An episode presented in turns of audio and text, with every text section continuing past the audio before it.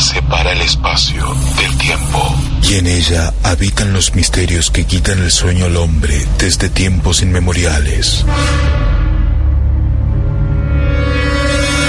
Lo insólito, lo inexplicable, el misterio, lo desconocido, se dan cita en este espacio. Por eso los invitamos a cruzar el puente 2001. El otro lado de lo insólito. Buscamos una respuesta. Puente 2001. Como cada jueves a las 22, nos disponemos a cruzar el umbral del misterio de la mano de Oscar Quique Mario. Nos acompaña Miguel Ángel Pumilla. Desde la operación técnica y redes sociales, Maxi Cofré. Asistente de producción, Sabrina Gómez Nicolás. Producción general, Fernando Silva Indeben.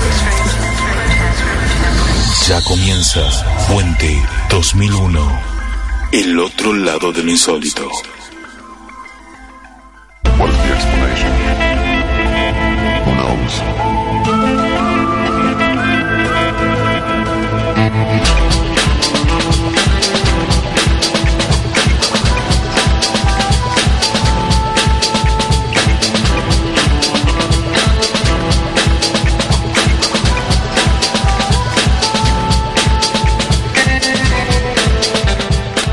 Noches. Como cada jueves, aquí estamos dispuestos a cruzar el puente 2001 para conocer el otro lado de lo insólito.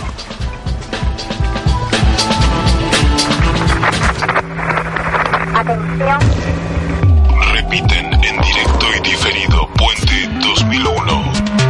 En España, Edenex, la radio del misterio. www.edenex.es.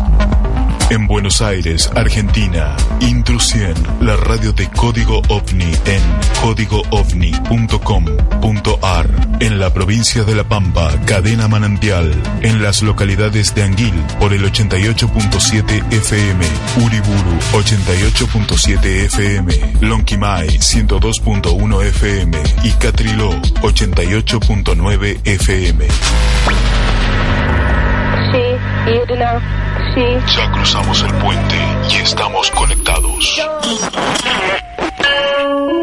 En Puente 2001. La editorial de hoy. Puente 2001.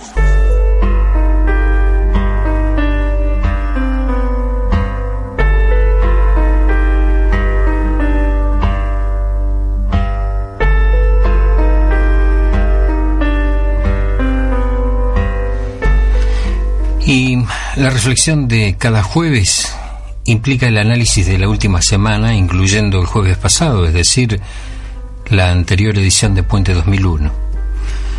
En ese marco tuve oportunidad de leer una sugerencia de un oyente que hace referencia a la liviandad para abordar un tema sin dar nombres de los supuestos involucrados. En tal sentido le quiero aclarar a ese oyente que si hacemos mención de algunas actitudes consideramos que no necesariamente debemos dar los nombres de los eh, las personas a que hacemos referencia porque acá no, no se trata de dar entidad a personas que consideramos porque consideramos que hay temas centrales que están por encima de los nombres. Y esto lo aclaro a título personal para esto es un editorial pero no me caben dudas que cuento con el aval del resto del equipo, porque aclaro, acá hay un equipo de producción detrás de Puente 2001 y la coherencia se mantiene más allá de algunas que algunas cosas nos gusten más que otras y otras directamente las dejamos de lado, pero no damos nombres para no influir en la audiencia. No porque ésta sea incauta, inocente y pudiera ser influenciada, sino porque, reitero, los conceptos de la primera parte nunca los nombres propios estarán por encima de los temas que tratamos en el programa. Cuando algo no nos gusta, lo deslizamos, pero no nos dedicamos a generar labradurías porque, como he expresado en varios editoriales y la gente que me conoce sabe lo que pienso y lo asumo, la verdad no es de nadie. Aclarado este punto sobre el que no pienso reincidir, abordo ahora el tema central de este programa, el ovni, en tal sentido me gratifica la dinámica del trabajo de alguna gente que lejos de poder hacer investigación de campo, imposibilitados obviamente porque no tienen la capacidad técnica para hacer ese trabajo, eh, ha encargado seriamente la investigación de escritorio de casos producidos en el siglo pasado. Por lo que, porque los que realmente mantienen el espíritu de investigación saben que en este tema es muy difícil dar por finalizado un caso cuando éste tiene todas las características de ser real, lo que significa que la investigación permanece abierta por años. De hecho, como ejemplo, he sostenido que el caso Planner no está cerrado y ocurrió hace más de 30 años. Esa experiencia la hemos vivido con la cantidad de casos registrados en nuestra región y eso nos ha demostrado el postulado, insisto, la verdad no es de nadie, porque los interrogantes permanecen mientras el ovni, el ovni sigue ahí.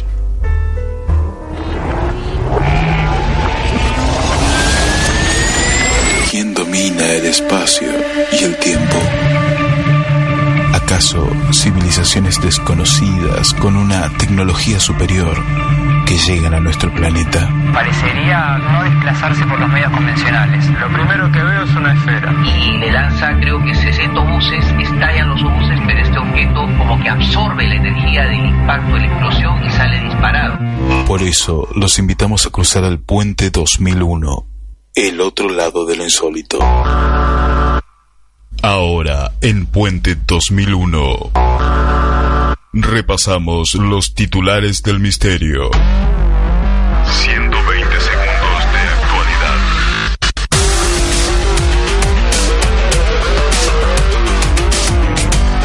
Son exactamente las 22, 10 minutos en todo el territorio nacional, las 3, 10 minutos de la mañana en España. Estas son las noticias de la ciencia y el misterio en Puente 2001, el otro lado de lo insólito.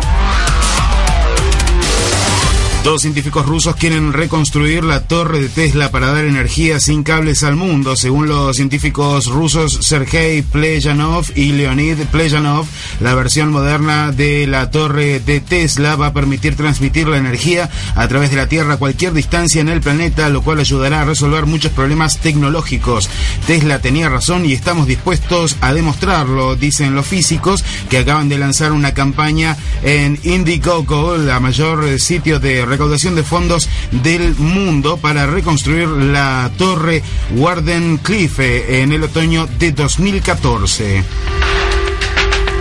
Hubble localiza dos objetos más allá de Plutón. El telescopio espacial Hubble detectó dos objetos en el cinturón de Cupier, posibles candidatos a ser visitados por la sonda Nuevos Horizontes de la Administración Nacional de la eh, Aeronáutica y el Espacio, NASA.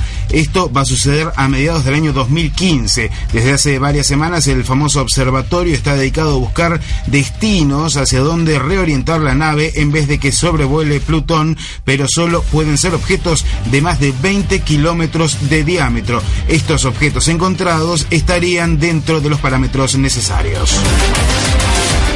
El final de un misterio. Dicen que el yeti es una subespecie de oso. El matutino Clarín informaba un estudio genético realizado por la Universidad de Oxford en Inglaterra que se conoció la semana pasada. El profesor Brian Skies analizó muestras de pelo de dos animales identificadas recogidas en Ladakh, en India y en Bután.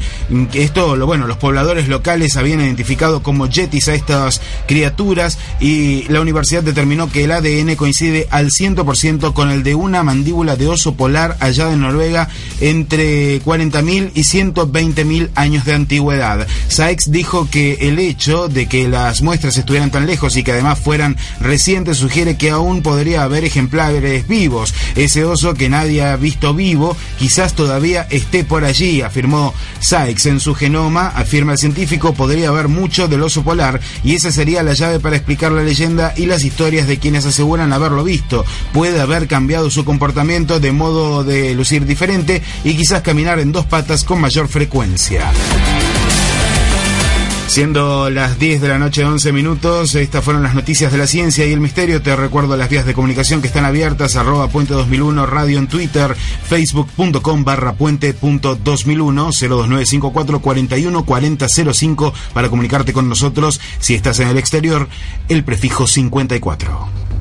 Puente 2001. La investigación ovni nutrida por científicos e investigadores de campo con la mira puesta en la verdad. Joseph Guijarro Triado están frente a una fuerza poderosa, invisible, que eventualmente es capaz de materializarse en nuestro mundo y que nosotros interpretamos en la línea de lo que tanto Vale como Kill, ya que les mencionabas, han ido apuntando dentro de sus últimos trabajos, ¿no? Pero eso no encaja con la chapa y el perno. Y por mucha física cuántica y mucho gato de Schrödinger, mm, yo soy todavía muy cartesiano. Y si es físico, es físico. Y si es mental, es mental. Puente 2001, el otro lado de lo insólito.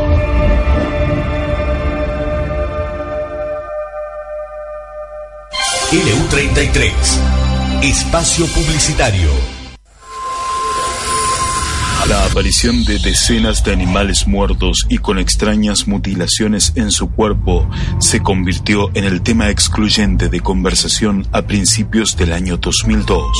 La falta de explicación por parte de entes oficiales ante un fenómeno desconocido motivó el intercambio de información con investigadores de universidades de otros países. Así, docentes de la Universidad Nacional de La Pampa se sorprendieron cuando recibieron la respuesta de colegas de Estados Unidos. Sin dudarlo, afirmaron, no es terrestre. Es el año 2014 y la pregunta sigue sin respuesta. El ratón hocicudo nunca fue el responsable de las mutilaciones y el enigma aún está sin resolver. Sin respuestas. Oscar Alfredo Mario presenta Sin respuestas.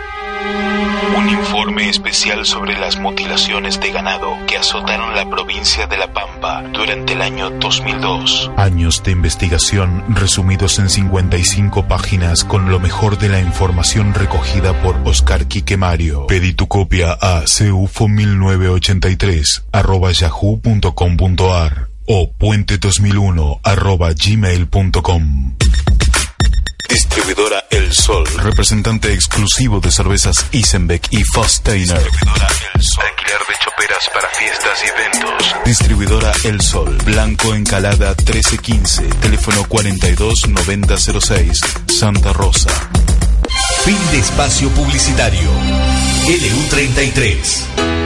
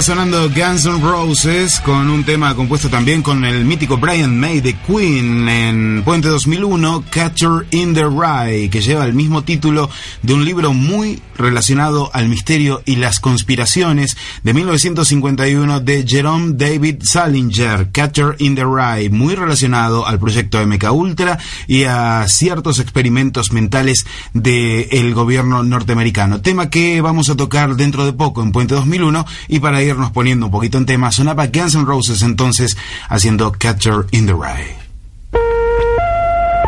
Comunicate con Puente 2001 al 029 54 41 40 15 o 41 40 60. Ya hicimos contacto.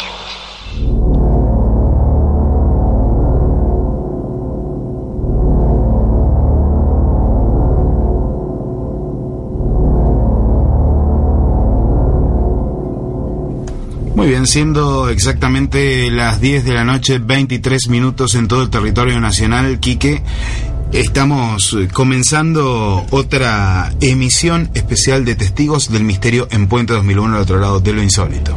Mm, te digo que alguna gente en la calle extrañaba esta sección y bueno, entonces explicaba una producción eh, mm, determina que una vez al mes este tipo de esta sección eh, sale al aire porque había impactado la primera. O sea, todos recordaban los relatos eh, de los testigos y quedaron impactados. Entonces eh, es como que estaban esperando que siguiéramos con eso. Digo, bueno, esto es lo lindo que tiene mm, cuando uno tiene tanto material y puede ir administrándolo de esta manera porque se genera esta necesidad y esta expectativa de esperar a ver si eh, esta semana eh, vamos a tener testigos del misterio y bueno, es lo que iba tratando de explicar, incluso algunos oyentes que se comunicaban a través del, del muro de, del Centro de Estudios UFO preguntaban eh, qué pasa con la sección del misterio. O sea que está bien, los oyentes están enganchados con todo esto, con cada una de las secciones, pero esta había atrapado por el misterio. Por el misterio, porque las personas que comentan sus accesos a, lo insólito son personas comunes y corrientes que viven vidas eh, como cualquier otro, como todos nosotros, y que de pronto, como digo, siempre se ven arrastrados a algo que los saca totalmente de eje, que los lleva a un punto o a un lugar que les es absolutamente ajeno algunos en la psicología dirían que son instancias de borde. ¿Por qué? Eh, rozan con el, con el borde de la realidad, con el, con el borde, incluso en los efectos secundarios, con el borde de, de, la tranquilidad, con el borde de, de esto de poder dormir o no de noche. Todo esto forma parte del borde, ¿no? De, de esta sensación de estar viviendo algo que además es único en la vida.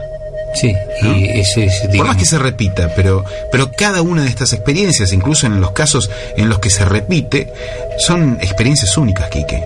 Y, y yo me pregunto, eh, ¿cuántas de este tipo de experiencias hay, no? ¿Cuánta mm. gente hay que ha tenido este tipo de experiencias y las tiene guardadas? Y qué interesante que yo creo que de alguna manera esta expresión de deseo de que, de que, a ver, preguntan cuándo va a estar la sección esta del misterio, los testigos del misterio, porque hay gente que de alguna manera tiene algo para contar. Y seguramente va a enriquecer el programa y va a enriquecer la, sección. Conozco a varios que tienen historias de ese tipo y que calculo que esto los va a animar ¿eh? a, a contarlo. ¿Y hoy con qué nos vamos a sorprender? Hoy nos vamos a sorprender con, tres testigos y tres casos del misterio. El, primer testigo es Jorge Díaz Casal.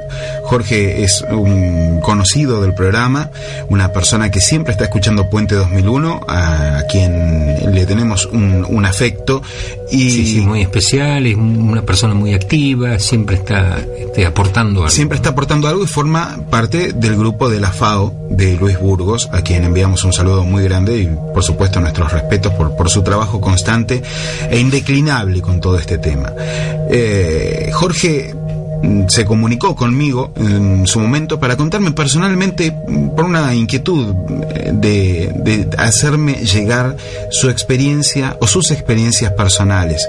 Hablando. Tal vez, tal vez este, sorprendido y, y, y dando lugar a esta cuestión que te mencionaba recién. A lo mejor le impactaron los relatos de otros testigos. Fue disparador, sí. Y fue el disparador, exacto. Fue disparador.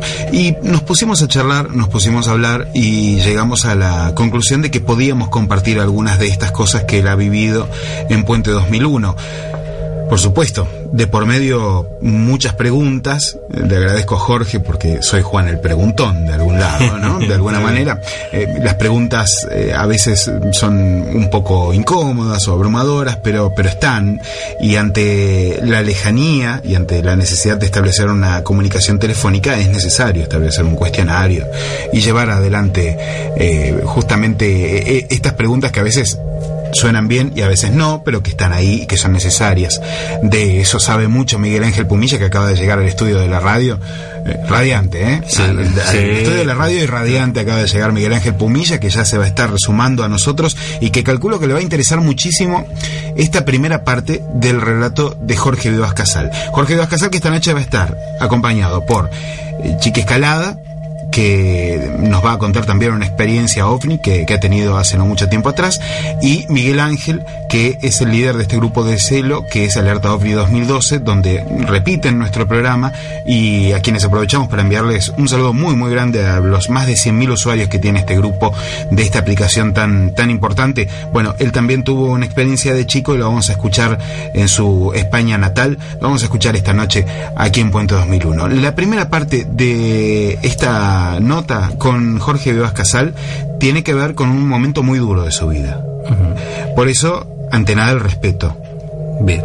Y la, la, valoración de abrirse y narrar esto para que todos los que hacemos Puente 2001 de una manera u otra, tanto en la producción, conduciendo o escuchando también, escuchando y formando parte desde las redes sociales que están abiertas, ya se pueden comunicar arroba puente 2001 radio y facebook.com barra puente.2001.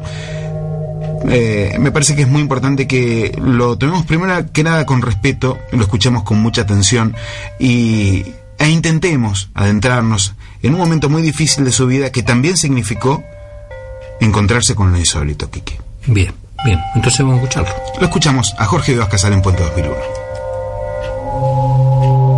Mira, mi esposa se enferma en 2004. Eh, es operada ella el 17 de marzo del 2004. Eh, o sea, ya, o sea, eh, cuando se hace una biopsia ya me, me dicen que no, es muy difícil que, te, que sea reversible o totalmente irreversible. Bueno, este, yo le digo al médico, bueno, que haga lo que pueda. Le digo, déjelo en manos de Dios, qué sé yo, viste, y, y por lo menos vamos a lucharla, le digo. Eh, lo que sí le pido, que no me digan nada, absolutamente nada, solo con esto y ya está, porque yo no puedo, eh, es más, yo dejé todo para atenderla, ¿entiendes? Sí. A mí me dio 25 años de su vida y yo le iba a dar por lo menos el último año que tenía, todo para ella, o sea, la cuidaba yo, eh, viste todo, o sea, manejaba la casa, la alimentaba todo, viste. Eh, y yo y mi hija, obviamente, ¿no? Seguro. Pero te quiero decir, este...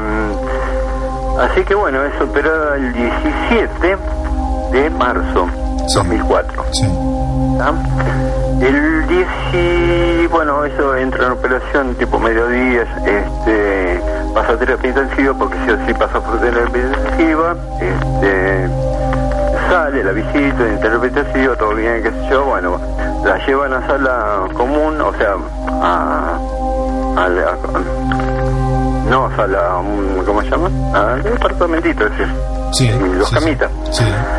Este, y me vengo para casa yo, este, no miento, eh, eso fue, estaba en terapia intensiva esa noche, entonces, viste, uno sale afuera y se pone a ver, había visto algo de French, viste, la- de la isla famosa esa de los que curaban y qué sé yo, entonces mirás para arriba y decís, viste, la puta de esta, eh, perdón, de la pucha, digo, esta, esta gente que tiene esa tecnología que, viste, que puede curar, qué sé yo, viste, porque te dan, no sé, te pones en contacto, qué sé yo. Sí. Y bueno, pasa, viste, como una un pensamiento nomás que uno tiene, no había absolutamente nada, o sea, uno va a pensar, rezar, que se mira para arriba, rezás, pensás, qué sé yo, viste, te da vuelta 7 millones de cosas en la cabeza, viste, bueno. ¿Qué te parece? Este, así que bueno, regreso al otro día, voy al mediodía, eran como las 6 de la tarde y me dice, me dice, no me das agua, bueno, le a decir un vaso de agua, y se pone a mirar hacia una esquina de la habitación. Ajá. ¿Entiendes? Obvio, viste, te dicen los médicos, mirá que todavía está bajo los efectos de, ¿cómo se llama? De la anestesia, puede tener vómito, puede tener esto, alucinación, araña, qué sé yo, el cosa te puede decir que, viste. Sí. Eso me lo había puesto en claro el médico. Digo, está bien, está bien, no hay problema, yo lo, lo manejo, o sea, uno ya sabe cómo manejarlo, viste, porque puede ser, qué sé yo, no, no, no no sé lo que veía, ¿viste? Pero eh, se pone a mirar y me dice, mira, mira, mira, mira, me dice, ¿viste? Y le digo, ¿qué? Allá en la esquinita, me dice, ¿viste? ¿A dónde? Le digo yo, en, allá en, el... Ah, bueno, quédate tranquila, no pasa nada. Le digo, ¿qué es? ¿Viste? No, me dice, realmente no me dice, ¿viste? Sí. Dice, no, no, me parece que es un angelito, me dice. Digo, ah, la pucha. Le digo, bueno, está bien, estás cuidada, le digo, ¿viste? Yo tomándolo como diciendo, ¿viste? Le habían dicho que podía alucinar, cosas así. Claro. Uno lo toma por ese lado. Bueno, pasa el tiempo, se recupera, qué sé yo. Bueno, obviamente, eh, postrada, ya llegamos acá a casa, este, estamos instalados en ya en la casa. Este, y yo seguía, ¿viste? O sea, como te lo estaba atendiendo, miraba televisión, qué sé yo pasa un programa, no me acuerdo qué canal, obviamente debe ser alguno de History o Discovery, alguno de esos, donde daban la tipología de los seres extraterrestres, ¿sí? Estaba mirando, ¿no? Porque habíamos visto, creo que ese año fue el, también las Olimpiadas, ¿no? Hemos visto todo, estaba, imagínate, 24 horas teniendo una persona, están mirando televisión continuamente, la pieza continuamente, Este, y me dice, ¿están pasando la tipología? Y me dice, eso ese es el angelito que vi yo. Y era un gris, gordito, viste, que así con los ojitos saltones, qué sé yo. Para esto, perdón que me había saltado, yo, ella me lo dice el día, sería el día 18, yo el 19 estoy en casa, prendo el televisor y sí lo veo. Que había filmado un chico eh, acá en las costas de Berizo, una luz que prendía y apagaba y saltaba como a 500 metros. O sea, se sentía y a los 500 metros se, sentía, se prendía de vuelta, prendía y apagaba. ¿Se entiende? Sí. Horario, las 6 de la tarde. El mismo horario que ella me había dicho. Claro. Dirección, aproximadamente unos mil metros, mil doscientos metros en dirección a la clínica. O sea que organizando un poco, Jorge, esa misma tarde, a las seis de la tarde, mientras... a las seis de la tarde había un objeto filmado, lo pusieron en televisión, que saltaba, o sea, no saltaba, o sea, prendía y, o sea, y se apagaba en un lado y se prendía en el otro. Sí, es como que eran, o, o eran dos o era demasiado rápido y se prendía y se apagaba a 600 metros en línea recta a la clínica 1200 metros. Como que estuviera, no sé, pero ahí yo después re, empezás a recapitular, viste, te empezás a hacer toda la película y decís, la pucha. Digo, y encima está, lo están dando en televisión, yo lo veía la filmación de televisión, no lo podía creer, viste. Bueno, pasa todo eso, qué sé yo, me dice eso y bueno, eh, después empiezan las, las quimios, todo eso, qué sé yo, bueno, la noche en la cual ella fallece, que fallece en la madrugada, fallece a las 6 de la mañana, 6 más cuarto, durante toda la noche, bueno, este, estaba en coma, en coma inducido, pero profundo, en el que no te puede escuchar, no te puede nada. Y yo le hablaba y sí me respondía, o sea, con los ojos, con un movimiento de manos, con algo, viste un dedo, algo, que tuve respuesta, ¿sí? Y llega un momento en la madrugada, yo no me acuerdo si serían las 3, las 4 de la mañana, ponele, y se empieza a angustiar.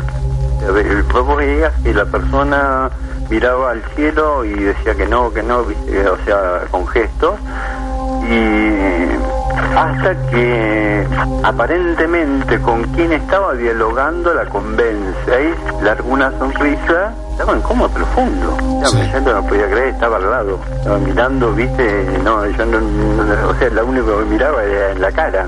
Me asombraba el, estar viviendo eso, sacándolo ya de que uno ya estaba preparado para el momento, viste, ya venía un año casi de arrastre porque ella fallece el 2 de diciembre del 2004.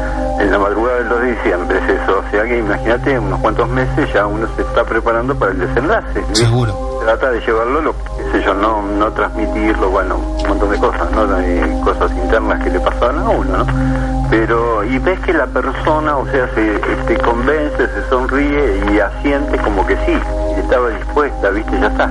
Entonces le digo, bueno, y le, me pongo a hablarle, le digo, ya está, ya está, ya te, te van a llevar, ¿viste? Quédate tranquila que ya te van a llevar, que ya estás contenta, vas a estar mejor, que sé no vas a sentir por lo menos el sufrimiento terrenal, le digo, ¿viste? Sí. Todo hablándole del oído, ¿no? Y sí, me respondía y sonreía y qué sé yo, y bueno, después un, hay un paro cardiorrespiratorio y bueno, desenlace llegó. Yo lo tomé bien, o sea, no sé, lo tomé, ya te digo, dentro de todo lo que se puede tomar, lo que estamos hablando, ¿no? En ese momento no es que se me cayó el mundo, porque qué sé yo, una cosa es un accidente, otra cosa que ya estás preparado, ¿viste? Para el desenlace. Pero las expresiones en la cual ella, vos veías que charlaba con alguien, con, con no, no sé con qué, es, eh, es electrizante, la verdad es algo apasionante, digo, no sé, fuera de lo común, ¿viste?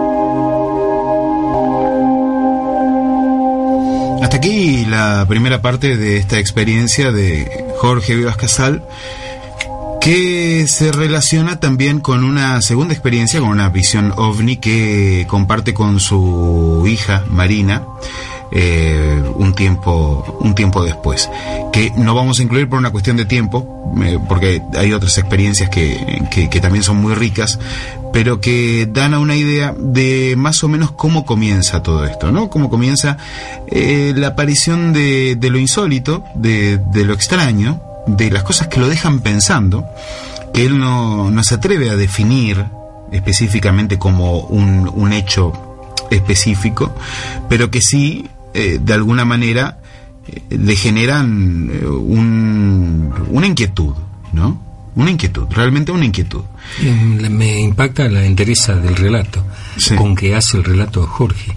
Eh, realmente, es decir, nadie está preparado para eso, pero la forma en que él encara la experiencia como observador, porque él mismo lo reconoce, los gestos que él observa en el rostro de, de su mujer a punto de partir, eh, es impactante realmente. Hay, hay dos o tres puntos importantes y ahora con, con Miguel creo que lo vamos a poder hablar en profundidad. Eh, los, los, los puntos son los siguientes. Es este momento en el que su mujer habla de este mm, angelito que ella ve, que lo relaciona muy lógicamente con, con la salida de la anestesia, luego de, de la cirugía. Eh, luego, bueno, eh, la visión de este objeto volador no identificado filmado en el mismo horario y muy cerca de la clínica donde estaba internada su señora.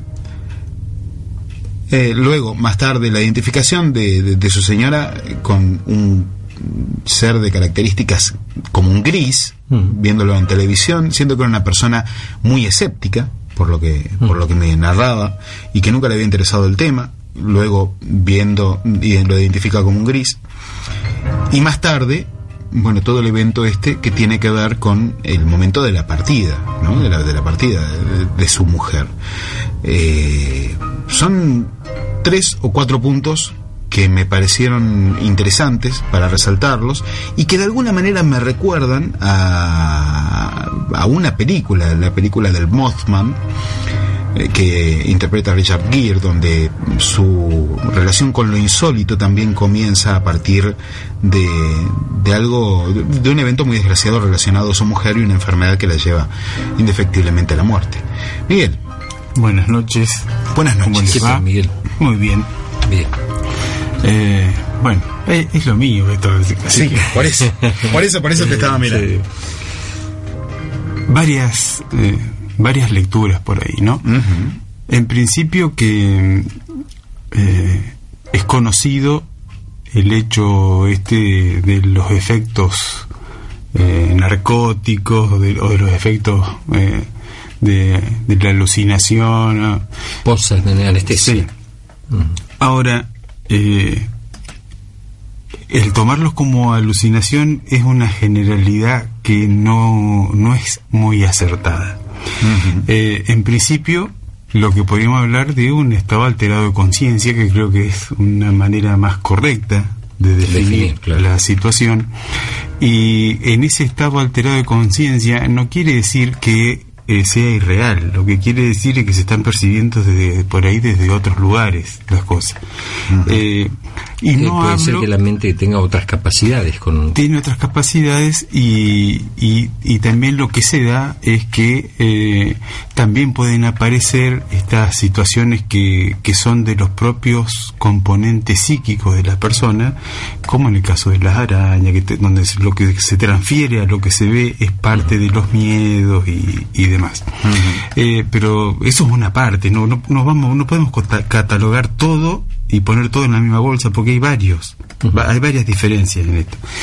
Eh, una de las, de las diferencias sustanciales se da en que muchas cosas de las que ve, eh, en realidad las ven en un plano de realidad que no es como el que nosotros conocemos normalmente y que sí se ven en otros lugares y en otros momentos y en otras condiciones. Que no, tienen que, que no, tienen que, ver con, con la anestesia, sino que tienen que ver con la percepción. Eh, entonces, es posible ver realidades en otros campos de realidad. Claro. ¿no?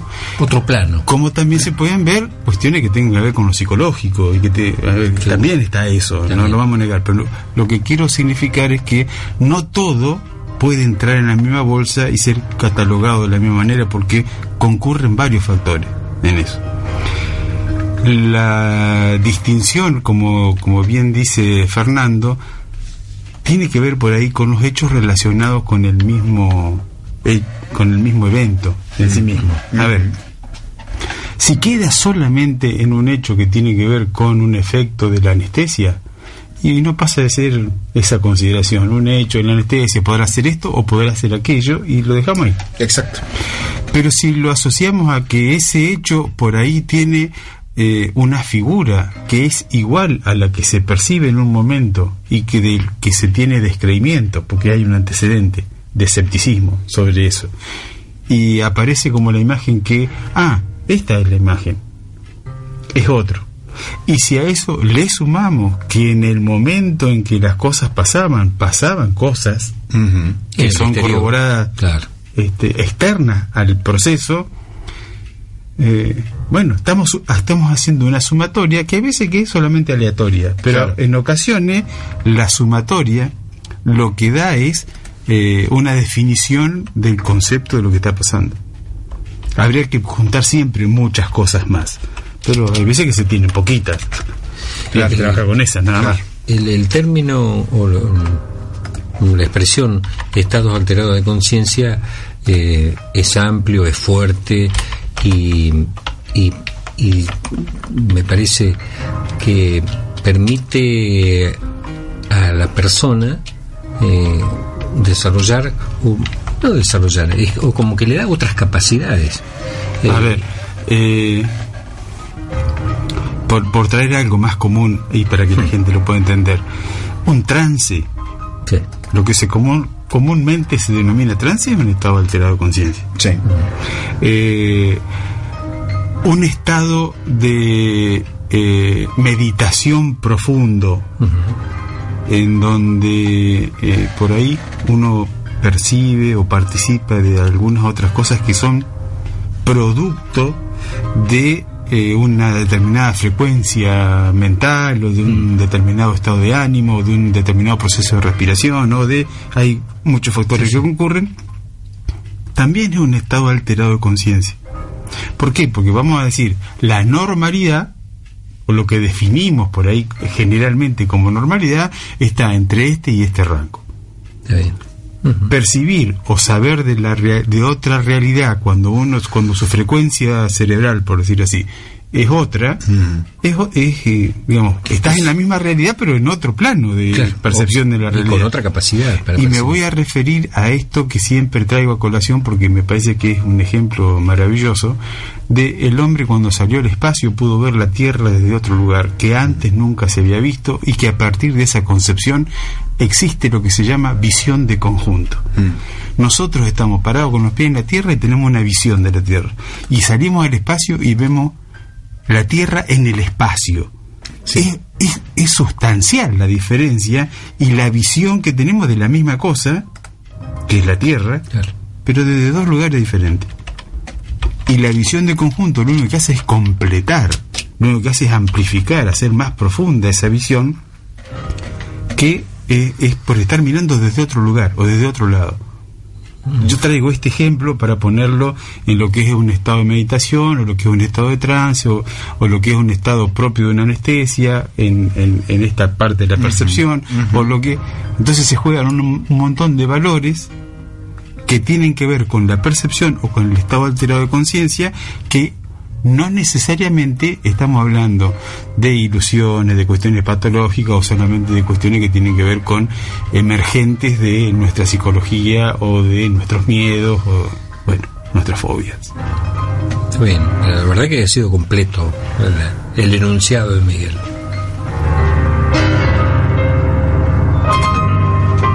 Miguel, eh, interesante. Como dijo Quique, completo, pero también una, una, visión muy interesante de, de, los datos, que es lo que he recogido. Y creo que ahí es donde también el equipo de Puente 2001 se hace un equipo, ¿no? Porque a veces uno recoge los datos y otro hace una interpretación. Y creo que entre todos vamos ayudándonos a, a caminar un sendero que es bastante complejo cuando estamos hablando de otras realidades y que no necesariamente tenemos que coincidir todos en los, conceptos en los conceptos no, no, por supuesto. que se está hablando. Y, mm. conste que me abstengo de hablar de las experiencias de muerte en donde este, estamos hablando de cuestiones espirituales. Me abstengo, y es mi tema, y es mi tema. Me abstengo de hablar de esto porque me parece que tiene tanto jugo lo otro sin necesidad de inmiscuir esta otra situación que también la puedo abordar con Sería muy interesante. Sería muy interesante poder, poder abordarla en detalle. Pero hay más que viene de parte de Jorge de Casal. Ya más cerca en el tiempo, eh, se encuentra con su nueva pareja en una situación muy extraña. Ven algo que tampoco pueden identificar. La situación, un camping, un asado, distensión, un fin de semana, punta piedras, un lugar que a él lo llama, dice que lo llama, que lo siente, siente que, tiene que ir ahí, y, y que de pronto le permite a su nueva pareja ver algo que la saca de contexto, porque hasta ese momento también era muy, pero muy escéptica. Lo escuchamos a Jorge Vivas Casal narrándonos esto que me hace acordar un poquito también algo que he vivido en mi propio pellejo.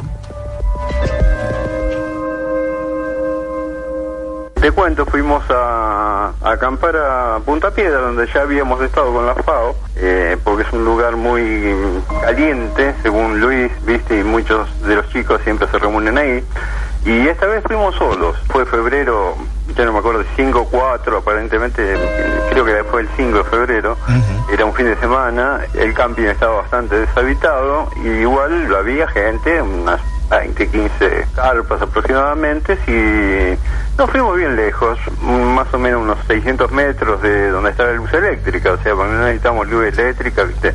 Eh, nos arreglamos con la linterna, con la luz del auto y de interior, así que acampamos, llegamos el tipo 6 de la tarde, así que me pongo a hacer asado y miro hacia el río y veo una luz muy grande, roja, que es un fogonazo. Le digo, mira Mercedes, que mi novia, y me dice, no, no, no, la verdad no vi nada, estaba mirando por otro lado, me dice, ¿viste? ¿La luz sobre el río, Jorge, o enfrente, del otro lado, o de este? Al medio en el río, altura aproximadamente unos 200 metros de altura, se vamos, más o menos, viste, mirando el río, eh, porque allá en Punta Piedra se ve las luces de Montevideo. ¿sí? Claro. o sea, tenue, así como en la ciudad, allá en el fondo, pero no se ve la ciudad sino el resplandor, digamos, ¿viste? A esa altura más o menos. Sé que hay algunas boyas, pero no están en esa dirección. Mm. Aparte la boya se mueve, andea, está siempre prendida, parpadea, qué sé yo. Ya la tenemos ubicada pues hemos ido en veces anteriores. Esta vez era algo muy fuerte, rojo, naranjado, raro, color muy extraño. Y fue un fogonazo, nada más. Bueno, pasó eso, eh, cenamos, eh, ya pusimos eh, la radio en el auto, abrimos, tenemos que a uno, abrimos las ventanillas traseras un poquito que se abren de atrás para escuchar música, nos sentamos ahí atrás para no tener el baúl abierto y que no tampoco los aturda, ¿no? Nos ponemos a observar el río este, en distintas direcciones, o sea, sentados mirando al río, uno más bien hacia la derecha, el otro hacia la izquierda, en este caso yo ya estaba hacia el lado izquierdo, ¿no?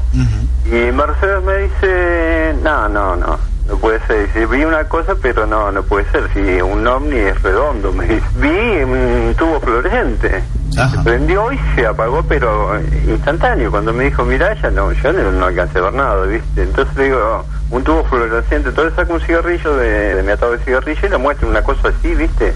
Así, más o menos lo alejé de mi mano, a la distancia, qué sé yo, era algo bastante ¿viste? Me dice, sí, más o menos de tamaño. Lo estaba alejando aproximadamente un metro, poner 70 centímetros, de la visión de ella, ¿no? Ajá. Este, una persona actualmente, o sea, no, no cree en... Ella es escéptica. Esas cosas, ¿viste? No es escéptica, digámosle.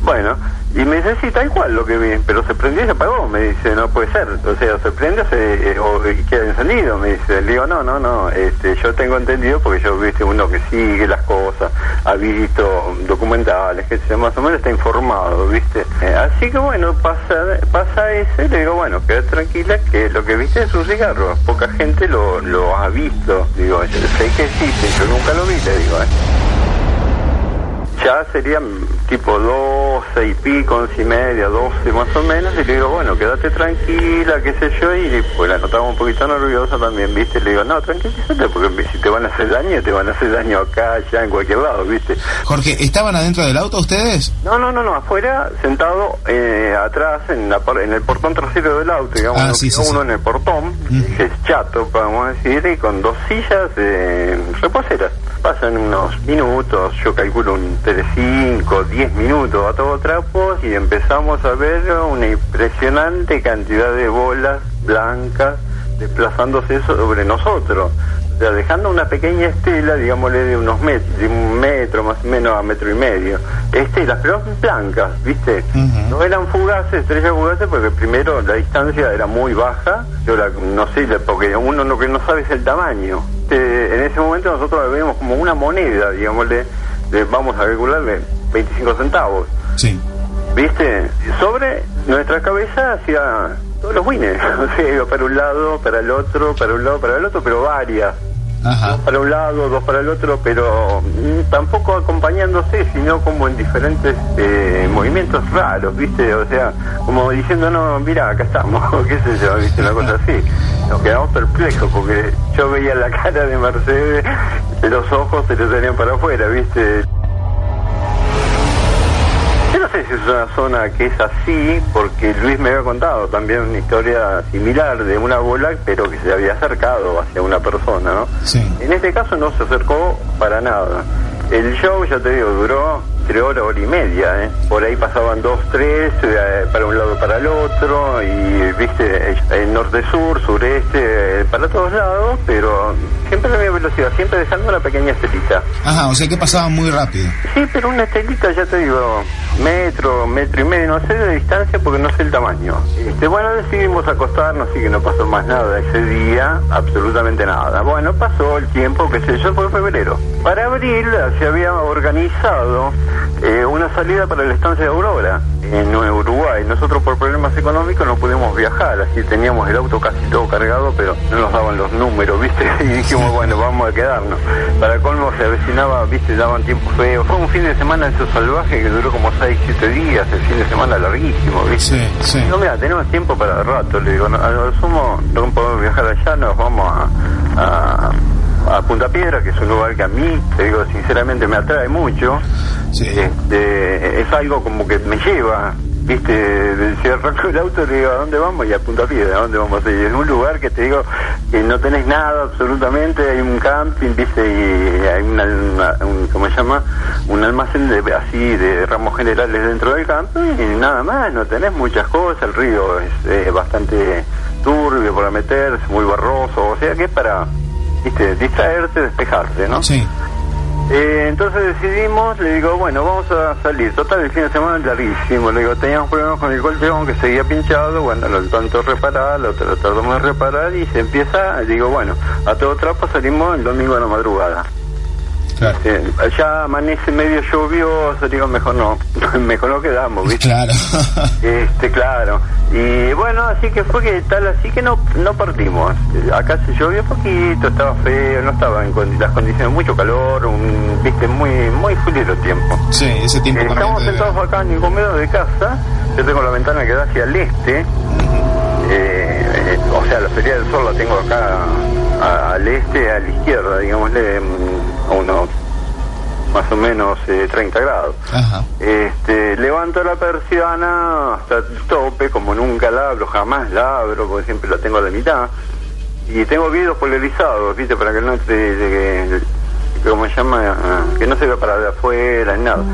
Pero esa noche hacía tanto calor, abrí todas las ventanas, levanté todo, viste, abrí las, hasta las tres eh, hojas de la ventana, viste.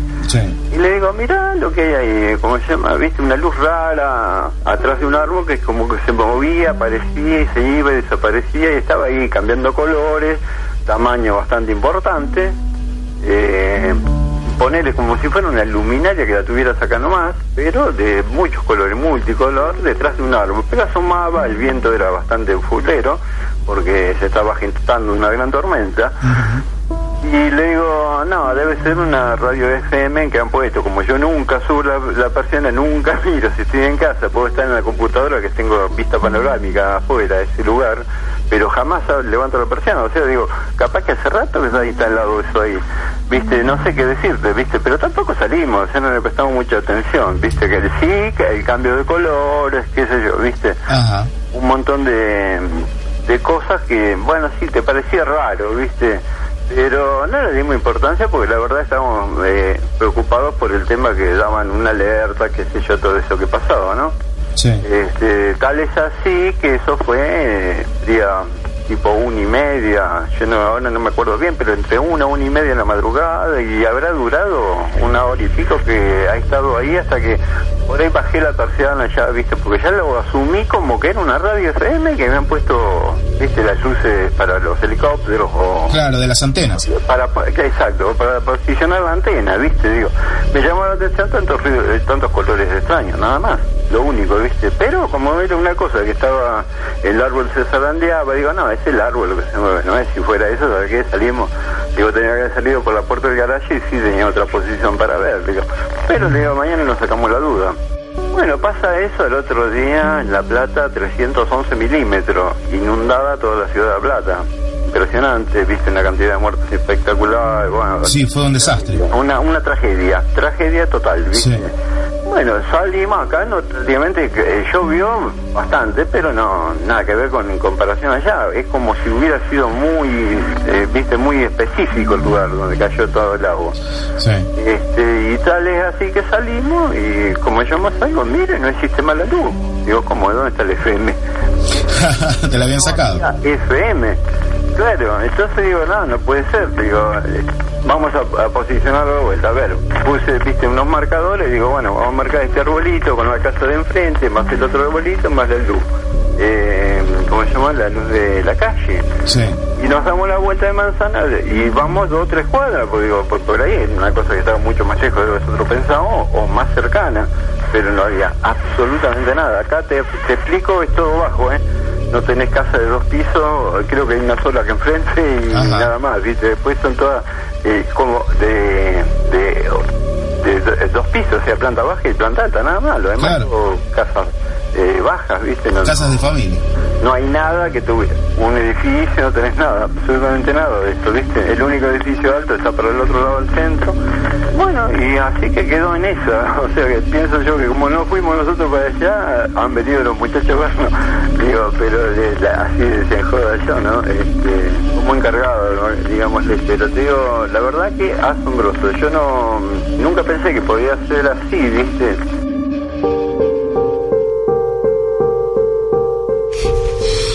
Bueno, dos casos, dos, el, primero, bueno, mucho más evidente, esta, primero esta luz roja que él ve cuando está haciendo unos clásicos argentinos choripanes, de pronto ve aparecer esta, esta luminaria roja sobre el río, y luego este clásico ovni en forma de cigarro que ve su pareja, más tarde estas luces con forma, con el tamaño de una moneda de 25 centavos que les cruzaban por encima, y luego, bueno, esta, esta luz también que, que, ven desde que él puede ver desde el living de su casa, que, que, identifica como la antena de una radio que luego nunca está, no existe. Partes de lo insólito, instantáneas, que llegan a Puente 2001 y que tienen que, mucho que ver con, con casos que han investigado Quique y Miguel. Em, a mí me llama la atención en la descripción que hace de el tubo fluorescente, porque mm, en el año 1999 tuve una experiencia similar. Lo que veíamos eh, era un tubo fluorescente suspendido a unos 180 metros y a unos 80 grados de donde nos encontrábamos tres testigos.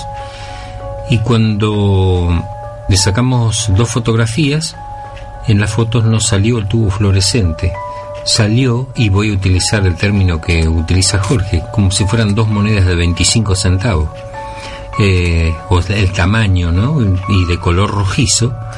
Eh, y eso era, bueno, para nosotros muy sorprendente, pero además, bueno, nos permitió comenzar a ampliar nuestro criterio, es decir, eh, el ojo humano ve una cosa, las cámaras captan otra. es una realidad y bueno, ya con el correr de los años, eh, bueno, se afirmó este concepto. ¿Qué, decir? Eh, primero, le pasa a una misma persona, varios hechos a una misma persona, que a esto le pasa a infinidad de gente. A la misma persona en varios trayectos de su vida le pasan cosas distintas. Eh, la variedad de, de de referencias que tenemos de cosas vistas. Pero, pero, pero hay de todo tipo de referencias, ¿no? Eh, algunas eh, tratamos de tipificarlas porque tenemos esa ansia de, catalogar todo y de poder definir todo y que todo entre dentro de un determinado parámetro, pero siempre nos exceden porque nos aparecen cosas nuevas y, cosas que no esperábamos. No eh, convencionales dentro del encasillamiento que pretendemos hacer. Eh, aunque siempre uno que como anda mucho en esto hay alguna referencia en otra parte del mundo y en otro lugar y con otras circunstancias que tiene y guarda semejanza. Pero aún así, este, muchas cosas nos sorprenden, hoy día nos siguen sorprendiendo. Real. Eh, y esto que decía aquí, que de las cosas que el ojo ve y que la, la, cámara lo capta distinto, y cosas que el ojo no ve y la cámara capta, y, y, cuánta variedad que tenemos en esto. Eh, y antes que el tipo de fotografía que hacíamos era otro, no, no, no existía este, lo digital, era todo más convencional. Haber ensayado con, con rollo de cámara infrarroja, que fue para, ver, era una, una avanzada este, que, hacíamos, y la cantidad de cosas que se registraban que no podíamos interpretar porque no sabíamos nada de infrarrojo y qué era lo que estábamos sacando. Eh, pero la cantidad de gente que nos refería y que íbamos a sacar a esos lugares y encontrábamos este, en la foto cosas que no podemos interpretar, porque estaban ahí, solamente están ahí. Y, ¿Y qué hacemos con eso? ¿Y qué hacemos con eso cuando no guarda las definiciones que, esperé, que esperamos que sea un ovni de una definición perfecta? El, el, platillo volador, este, donde tenga definidos todos sus bordes, se vean todas las ventanillas, este, y eso no pasa. Claro, Las mejores fotos ovni no son tan buenas. Claro, no son tan buenas, porque eh, te agarró de apuro, cuando estaba, no, nos llevaste, nos ha pasado infinidad de veces que las mejores cosas que hemos visto nos agarró sin perro. La cámara, la cámara estaba en el baúl, o, no la habíamos llevado, o se nos había terminado el rollo, o cuánta cosa hemos vivido eh, que no la hemos podido registrar. Por distintas cosas, no hemos podido registrar. Y eso que somos de llevar material para todas partes. Sí. Em, yo para para cerrar y, dar paso a los saludos, que la gente está acostumbrada a los saludos a las 11, a las 23, eh, aprendí con todo este tipo de cosas en una oportunidad con un investigador que llegó desde eh, Suiza, eh, argentino radicado en Suiza, y mm, experimentó con un, un aparato que había adaptado él. En realidad era una cámara de una cámara que podía estar conectada y con su diafragma abierto, conectado a una notebook y iba captando imágenes, si había imágenes en movimiento las captaba y podía definir un montón, dar un montón de definiciones. Eh, y ahí aprendí que el ojo humano, a pesar de que tiene una capacidad tremenda, que podemos ver la luna que está a miles de kilómetros, el ojo humano tiene un rango de visión eh, bastante reducido. Mm. digamos, en de 0 a 100, ve, de 7 a 14 tiene la mejor definición. De 14 para arriba ya no vemos nada, que probablemente vean los animales y perciban otro tipo de cosas, eh, y de 7 para abajo tampoco. Eh, eso, mm, con eso aprendí las limitaciones que tiene también nuestro organismo, ¿no? En este caso la vista, y, y cuánto queda por descubrir. Es más o menos mm. como lo que estábamos hablando de los estados alterados de conciencia, lo que alguien que fue sometido a, un, a una operación y que recibió algún tipo de medicamento a tal fin, eh, ve cosas que el que está al lado cuidándolo no las ve. Eh, es más o menos... Y el delirio no siempre es tal. Exactamente. Y el delirio no siempre está. Es, es, es, algo que lo vamos a dejar para la segunda hora, porque este es un especial de Testigos del Misterio, por eso esta noche Área X lo vamos a postergar para la semana que viene con Ulises Aranda. Por eso hemos decidido dar espacio a los testigos del misterio, porque realmente se lo merecen y se merecen también la, capacidad del tiempo de la reflexión de los Insisto investigadores. en que la gente lo pedía también. Lo pedía la gente. Entonces, Área X esta semana pasa para la semana que viene, porque este es un programa especial de testigos del misterio que vamos a seguir repitiendo. Esta es la cuarta emisión y en esta emisión estamos dedicándonos por completo a los testigos del misterio. Vamos a ir con las publicidades y los saludos y luego seguimos con Jorge Vivas Casal con la última pregunta que tiene que ver justamente con esto, con esta cuestión de tantos casos y tan ricos en una persona. Vamos a ver qué es lo que nos dice también. Seguimos en Puente 2001. Puente 2001. Entrevistamos a los investigadores del misterio. Diana Maussan. Hay en varios países esta misma conexión, los mismos seres, pintura sacra, bueno, que ahorita hasta existen en el Museo de Louvre, en, Francia. Entonces, hay varias pruebas por varias partes donde podemos sacar que realmente esto no es ningún invento, que esto es, es, es algo real y que existe desde hace mucho tiempo, desde que el humano está aquí. Puente 2001, el otro lado del insólito. LU33, espacio publicitario. Atención. Repiten en directo y diferido Puente 2001. En España, Edenex, la radio del misterio, www.edenex.es. En Buenos Aires, Argentina, Intrusión, la radio de Código OVNI en códigoovni.com.ar. En la provincia de La Pampa, Cadena Manantial. En las localidades de Anguil, por el 88.7 FM, Uriburu, 88.7 FM, Lonquimay, 102.1 FM y Catriló, 88.9 FM. Sí, Irna. Ya cruzamos el puente y estamos conectados. Distribuidora El Sol, representante exclusivo de cervezas Isenbeck y Fosteiner. Distribuidora El Sol, alquiler de choperas para fiestas y eventos. Distribuidora El Sol, Blanco Encalada 1315, teléfono 429006, Santa Rosa. Chenor Semiejes, la dirección correcta Direcciones hidráulicas, bombas hidráulicas, nacionales e importadas, pickup 4x4 y todo lo que necesites en semiejes. Garay Vivas 1534, Santa Rosa, La Pampa. Teléfono 02954 43 23 96. Email chenor@speedy.com.ar. Fin de espacio publicitario. LU33. Puente 2001 te acerca al otro lado de lo insólito. Y desde aquí queremos hacer contacto. Comentarios, mensajes y saludos de los oyentes.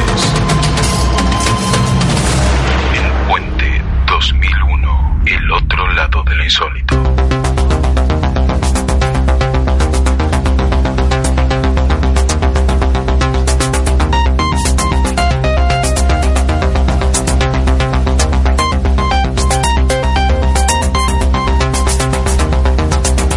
11 de la noche, 14 minutos. Esto es Puente 2001, el otro lado de lo insólito. Estamos en el EU33, emisora pampeana a través del AM890 a todas las localidades alrededor, en el centro del país, en el corazón de Argentina, llegando a 400, 450 kilómetros a la redonda. Así que un saludo muy grande para toda la gente que nos está escuchando por aire a través de esta clásica radio, la primera AM de aquí, de la provincia de La Pampa. Eh, vamos a crear la primera AM comercial, porque la primera AM fue Radio Nacional. La primera radio del interior del país fue Radio Nacional Santa Rosa, AM 730. Sí, tenía, sí, tenía, tenía otro, otra historia. Sí, tenía otra historia como que la primera AM nacional había sido AM890 y que luego había pasado a 730 eh, Radio Nacional. Pero bueno, después revisaremos la historia de las AMs en la provincia de La Pampa. Lo cierto es que muchos amigos y amigas se están comunicando a través de las redes sociales facebook.com barra puente.2001, arroba puente 2001 radio en Twitter y puente 2001 con número es la fanpage en facebook.com. Así que están llegando los saludos, las comunicaciones y Sabrina Gómez Nicolás, una vez más, desde el sur, desde Puerto Madre, nos está enviando un compilado de los saludos. Sabra, muchísimas gracias por la invitación. El año que viene iré a ver las ballenas. Este año realmente no tuve tiempo de poder organizar todo, pero el año que viene estaré allí eh, conociendo esa ciudad hermosa que es Puerto Podemos hacer una transmisión desde Puerto Madryn. ¿Por qué no podemos hacer una transmisión desde Puerto Madryn?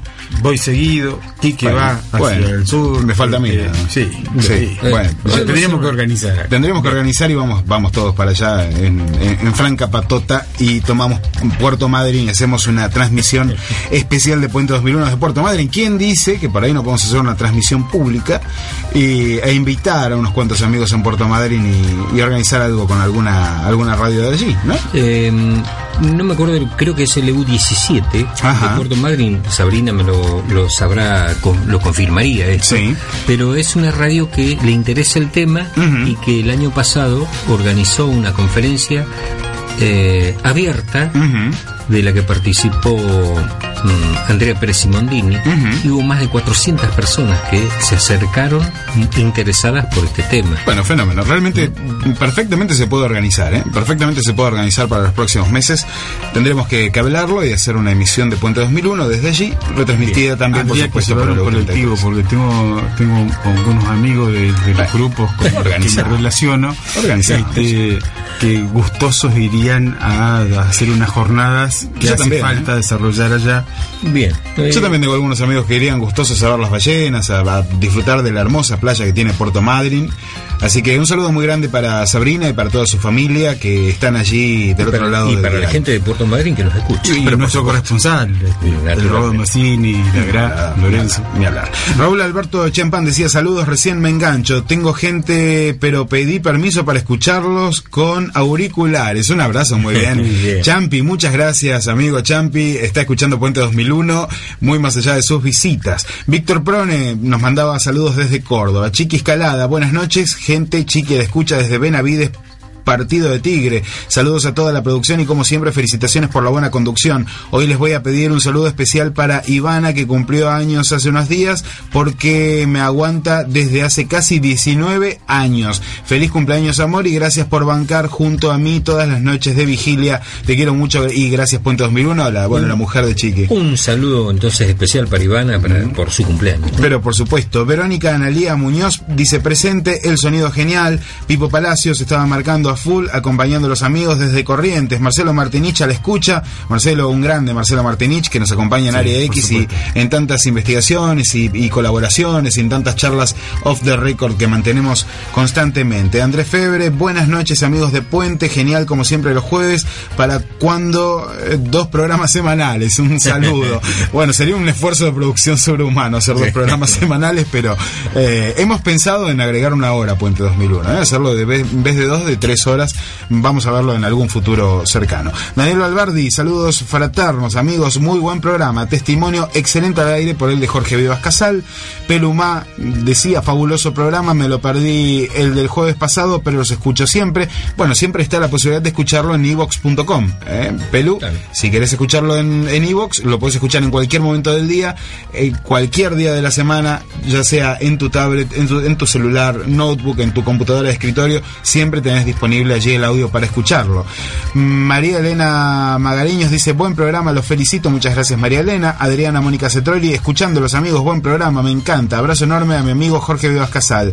Juancho Márquez dice, hola amigos de Puente 2001, soy Juancho de Santa Rosa, les escribo después de dos programas porque no pude escucharlos, porque estaba en provincia de Buenos Aires y no me llegaba a la radio. Pero siempre a las 22 me he acordado de ustedes. Lo estoy escuchando con mi hermano Brian, que él sí los estuvo escuchando por pedido mío. Les mando un abrazo enorme a Quique Mario, Fernando y Miguel Ángel Pumilla y a todos los amigos y oyentes que están escuchando este genial programa, ya que los considero mis amigos. Un abrazo y aguante Puente 2001.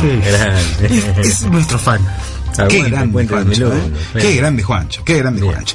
Danilo Gómez, prendido a la radio esperando el programazo. Saludos, decía a eso de las nueve y media de la noche. Mm, quiero hacer especial mención también a mm, Carolina Salva, que nos ha dejado en el muro de Puente 2001 un mensaje genial, sí, un mensaje realmente muy lindo, que contiene también una imagen y que, bueno, era parte de la previa, parte de, de lo que hacen nuestros amigos amigos, nuestros oyentes, cuando están esperando el programa y dicen en algún lugar allá lejos, alguien puede estar ahora haciéndose la misma pregunta mayúscula. ¿Estamos solos en el universo? Y un extraterrestre con un globito que dice esperando que empiece Puente 2001. Carolina, muchísimas gracias. ¿eh?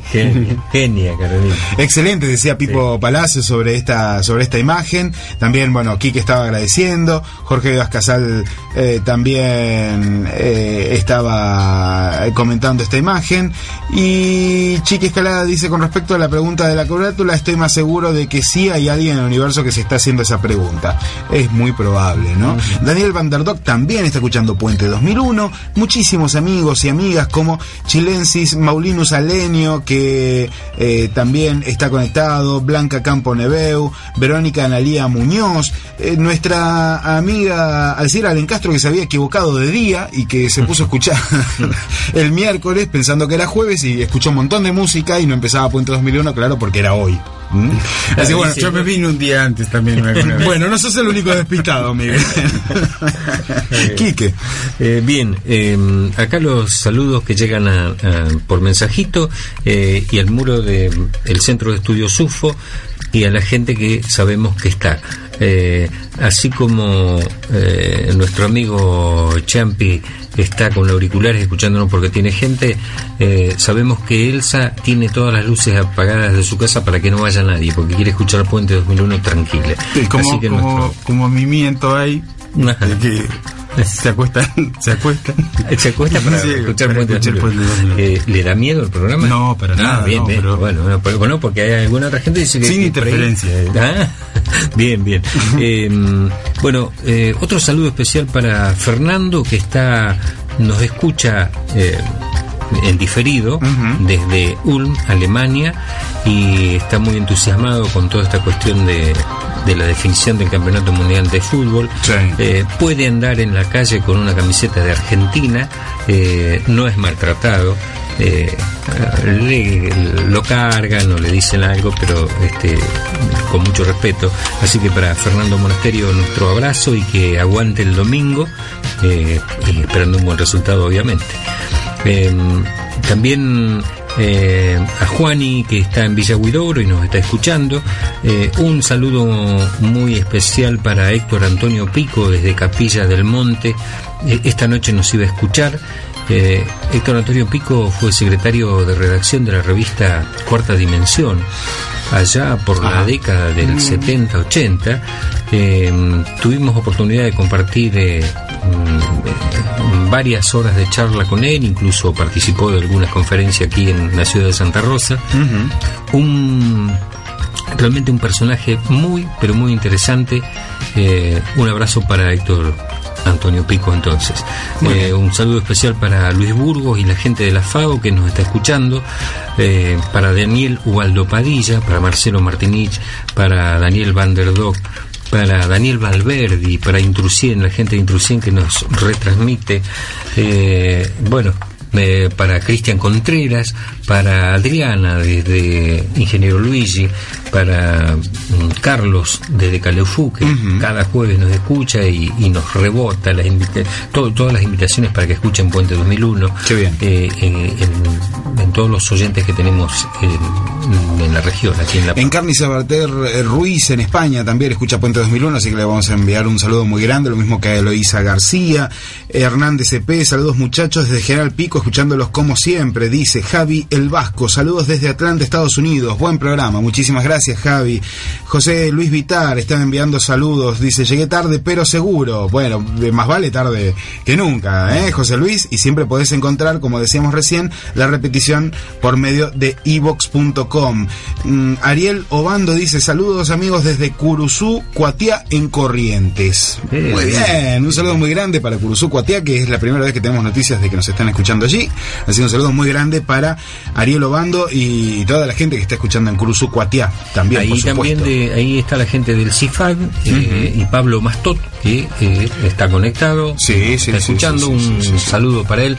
Y a Julio Guillermo Farcas que eh, agregó también ahora después vamos a comentar un, testimonio de una experiencia de una observación de un tubo fluorescente. Muy bien. Un saludo para Julio Guillermo Farcas a Luz Cristal a Raúl Osvaldo González ya saludaste a María Elena Luz Eduardo Paso eh, Juancho Márquez y Brian Rubira.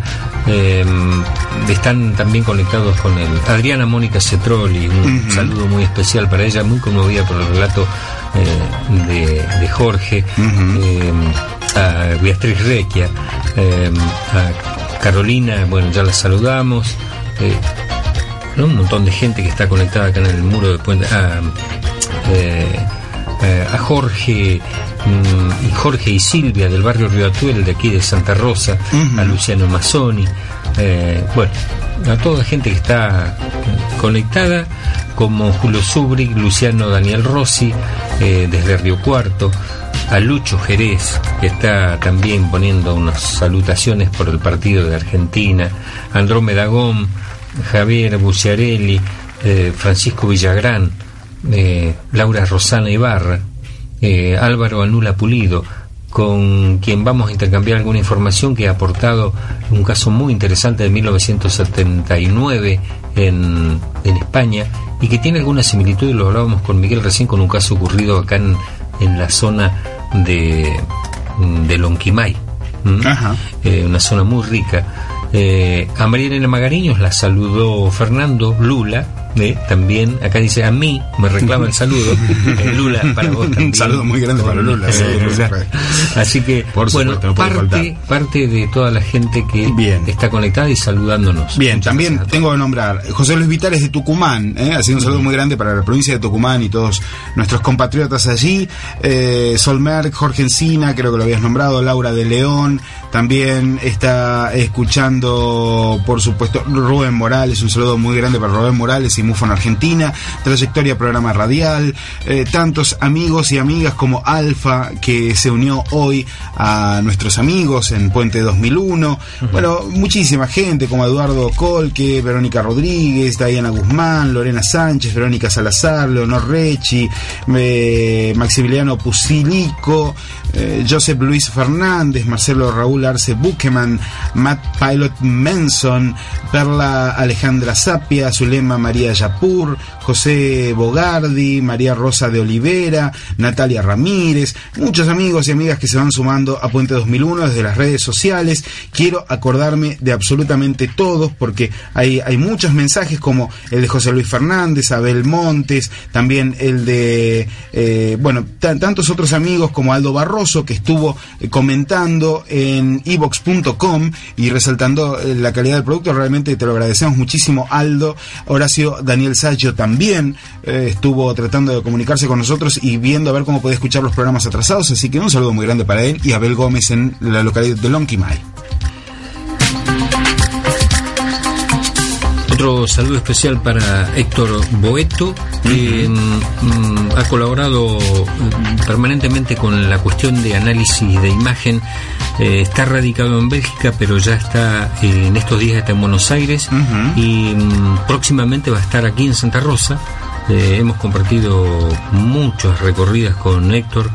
un saludo especial para él y ojalá esté un jueves en vivo, así podemos escuchar hablar sobre el análisis de la imagen de la fotografía, porque él es precisamente un especialista en esto, así que eh, lo vamos a aprovechar, ojalá esté un jueves acá, eh, y si no, obviamente le, haremos una nota. Eh, grabaré una nota con él para, para reproducirla en el programa, pero si es en vivo mejor porque la gente puede interactuar con él. David, Dorado, desde Valencia, España, perdón. Eh, tengo pendiente con David una nota para su nuevo programa. Ajá. Eh, con Skype no nos pudimos comunicar el otro día, pero bueno. ¿Es colega? es colega, eh, es amante del fenómeno ovni y, el misterio. Ajá. Este, y bueno, ha iniciado recientemente un programa que va los días sábados allá en España. Muy bien. Eh, bueno, tengo pendiente una nota con, para hacer por Skype que bueno, ya vamos a solucionar porque los horarios a veces no nos coinciden, ¿no? Estas cinco horas de diferencia que tenemos. Y es una diferencia, es una, diferencia. Pero bueno, un saludo muy grande para David Dorado y todos nuestros amigos valencianos que escuchan a través de Edenex, la radio del misterio. También un saludo para eh, la gente de Cadena Manantial que nos repite en Lonquimay, Catriló, Uriburu y Anguil a través de radio y también de televisión. Pedro Gunter seguramente está escuchando como todos los jueves. Leo de la Iglesia, bueno, tanta gente, tanta gente que sigue comentando, enviando saludos y comunicándose a través de las redes sociales. La gente de los cafés ufológicos de las distintas provincias del país, que también este, por miembros nos, siguen y, que nos siguen muchos por, por Intucien. Sí, sí, sí, sí, por supuesto, por supuesto que sí. Que además es una actividad muy importante que en algún momento habrá que retomar aquí en La Pampa.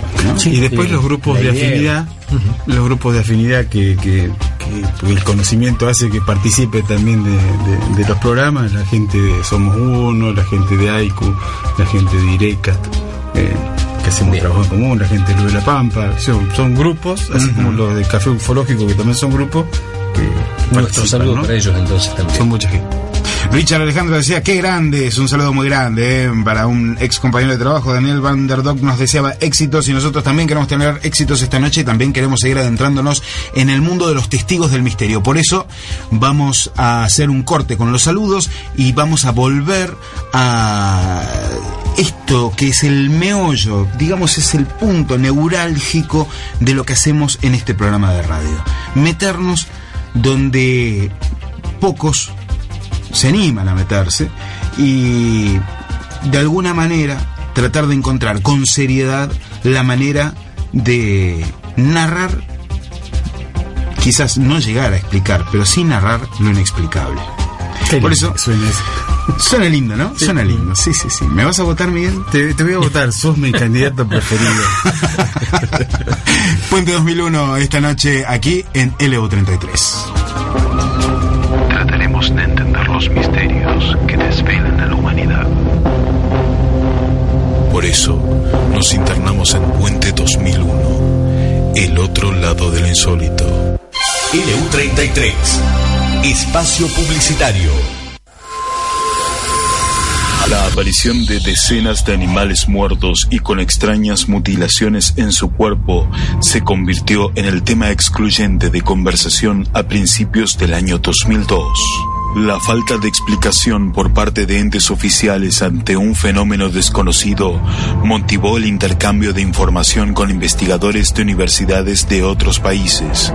Así, docentes de la Universidad Nacional de La Pampa se sorprendieron cuando recibieron la respuesta de colegas de Estados Unidos. Sin dudarlo, afirmaron, no es terrestre. Es el año 2014 y la pregunta sigue sin respuesta. El ratón hocicudo nunca fue el responsable de las mutilaciones y el enigma aún está sin resolver. Sin respuestas. Oscar Alfredo Mario presenta Sin respuestas. Un informe especial sobre las mutilaciones de ganado que azotaron la provincia de La Pampa durante el año 2002. Años de investigación resumidos en 55 páginas con lo mejor de la información recogida por Oscar Quique Mario. Pedí tu copia a ceufo1983 arroba yahoo.com.ar o puente2001 arroba gmail.com. Fin de espacio publicitario. LU33. Comunicate con Puente 2001. Redes sociales. Facebook.com barra puente.2001. En Twitter, arroba Puente 2001 Radio. Y en Google Plus, Puente 2001. Ya hicimos contacto.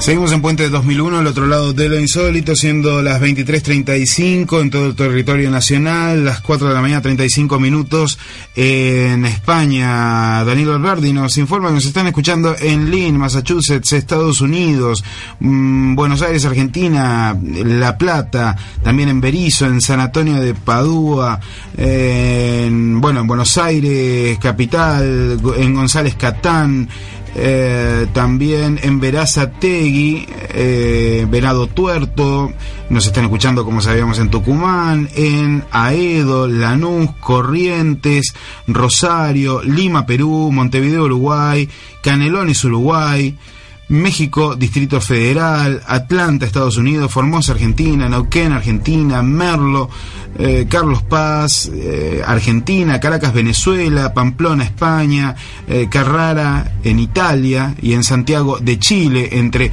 algunos otros lugares como Barcelona, también en España.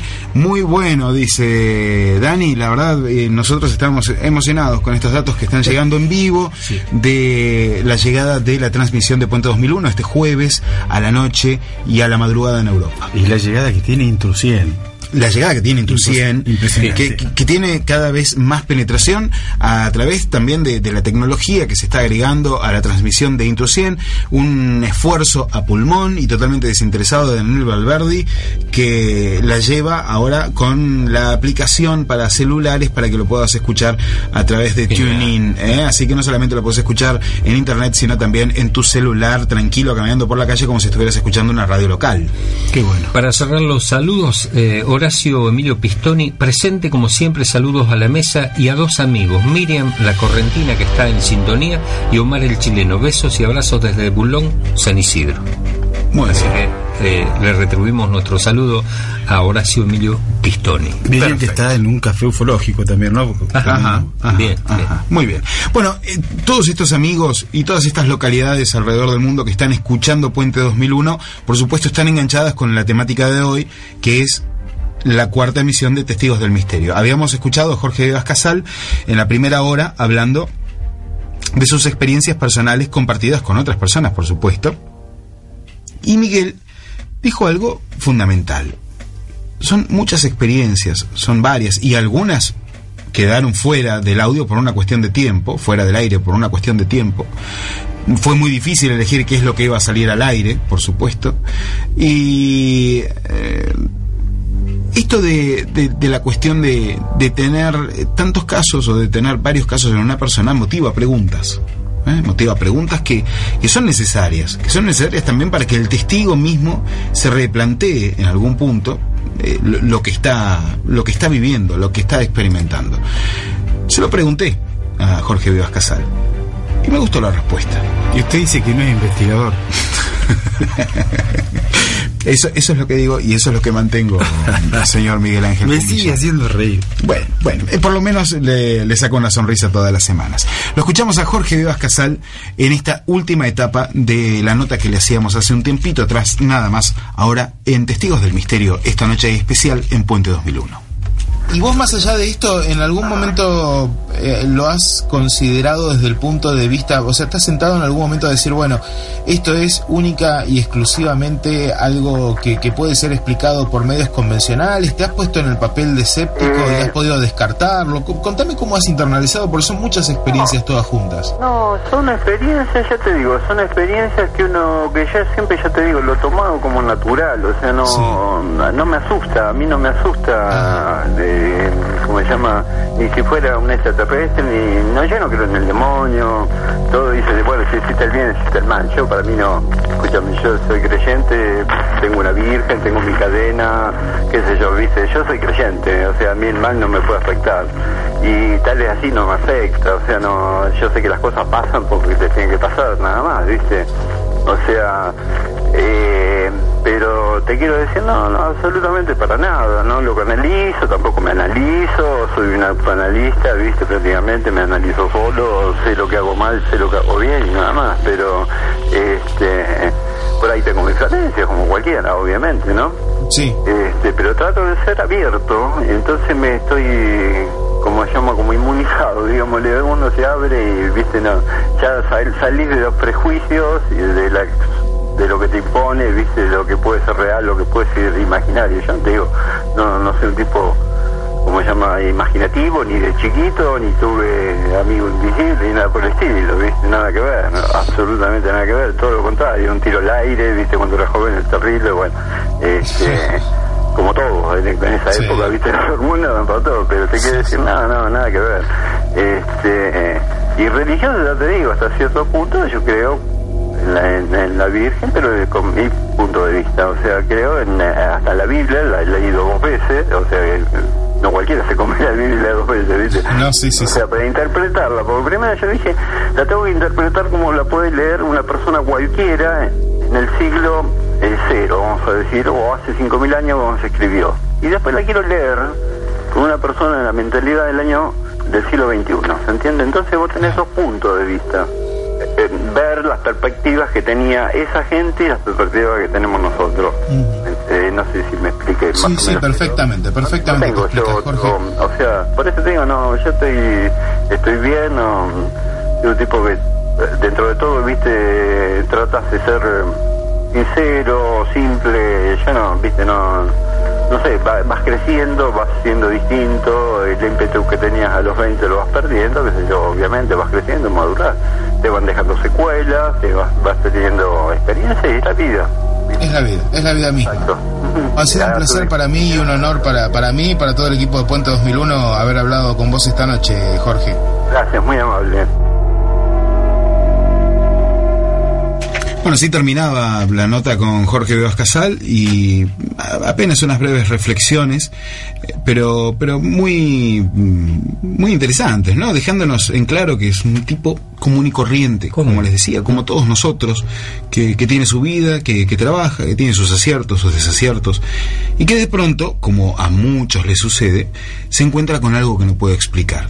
Es arrancado de la realidad cotidiana y llevado del otro lado del puente de lo insólito, donde se encuentra con, con estas cuestiones que muchas veces nos quitan el sueño, Miguel. Sí. Eh, no solamente que a, mucha gente le quita el sueño, eh, sino que también está este afán por la búsqueda de la respuesta. ¿no? que creo que es una, una consigna permanente del ser humano ir en, en, búsqueda de, de respuestas permanentemente.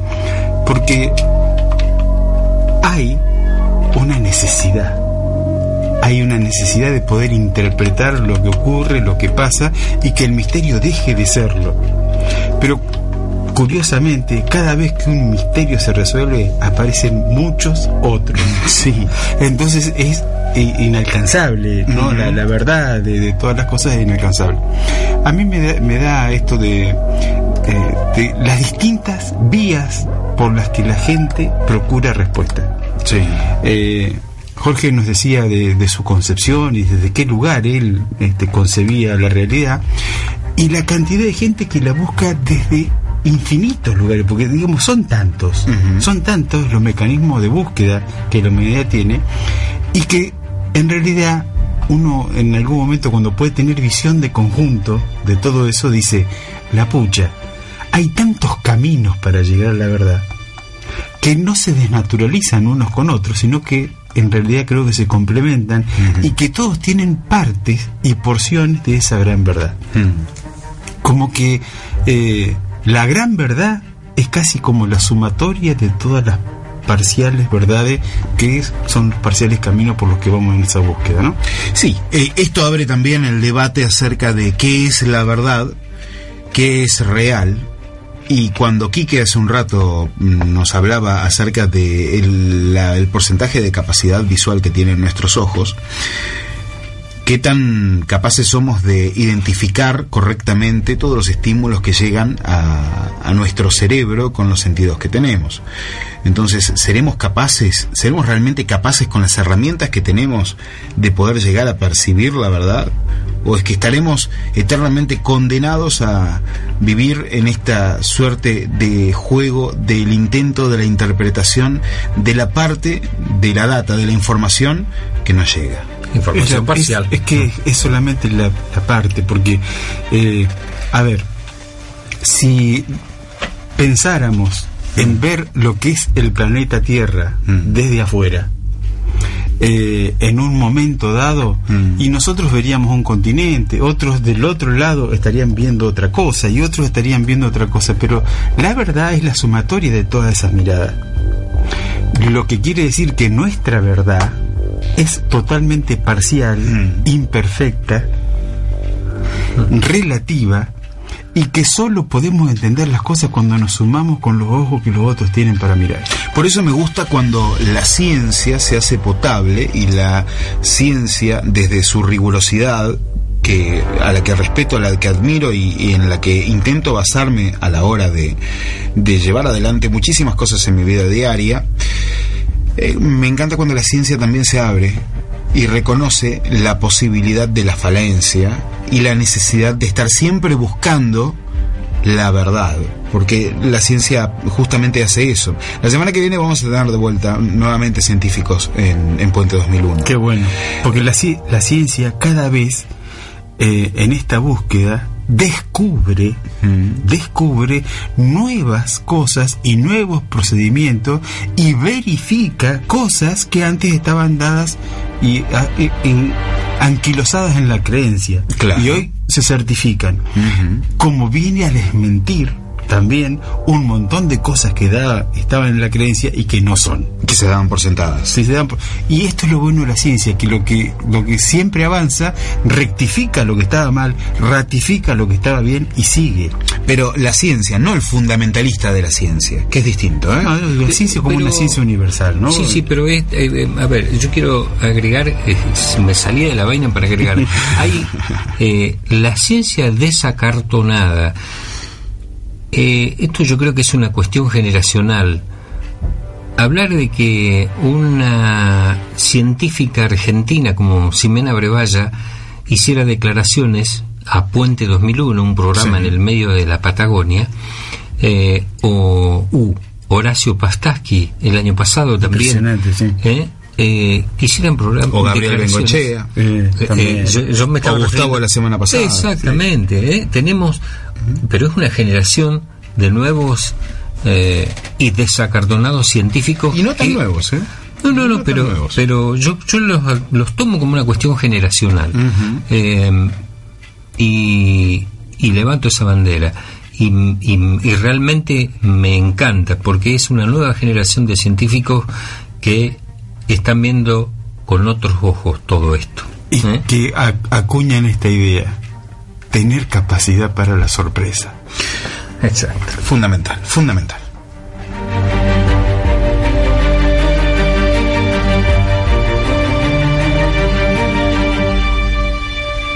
Puente 2001 son exactamente las 23, 45 minutos en todo el territorio nacional, las 4 de la mañana, 45 minutos. Vamos a pasar a más testimonios. Chique Escalada, hace no mucho tiempo atrás, charló con nosotros y nos contó de una experiencia que lo dejó pensando.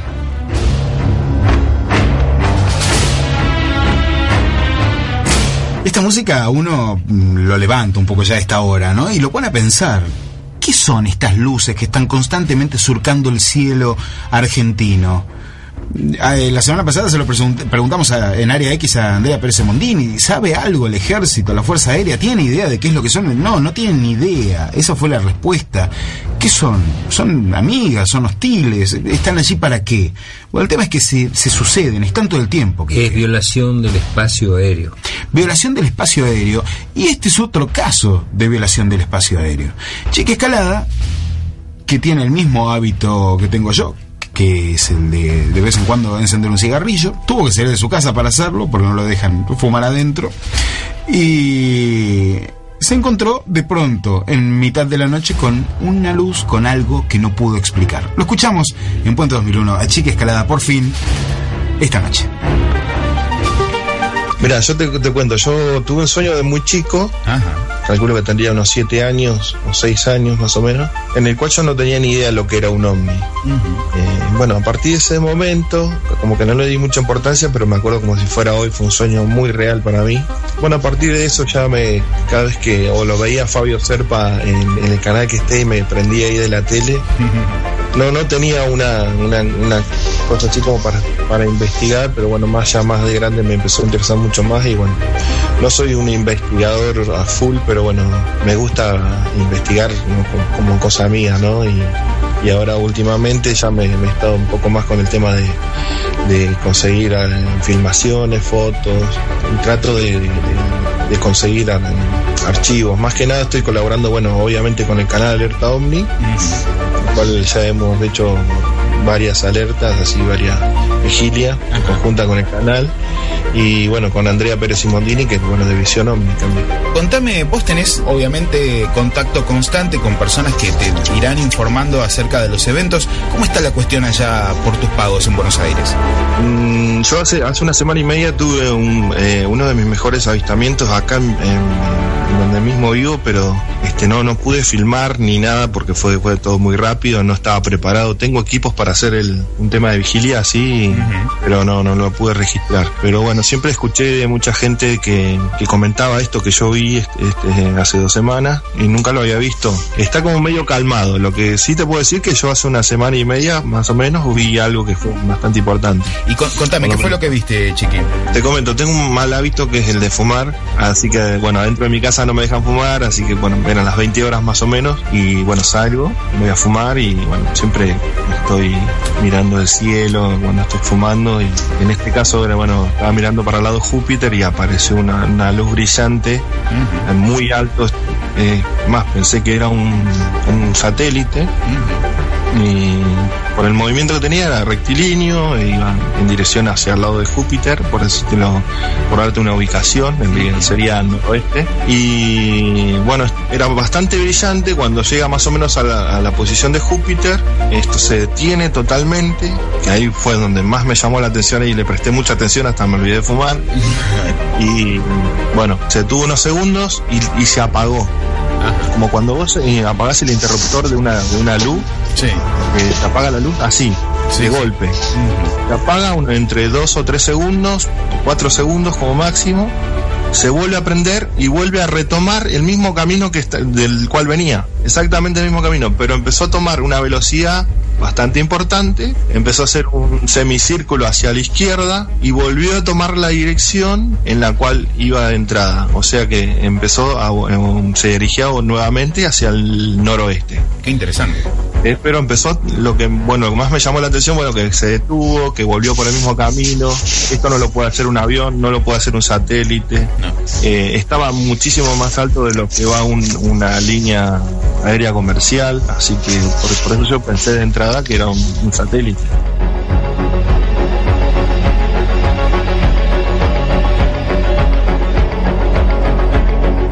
Bueno, el movimiento describe algo mm, con toda certeza distinto a un satélite.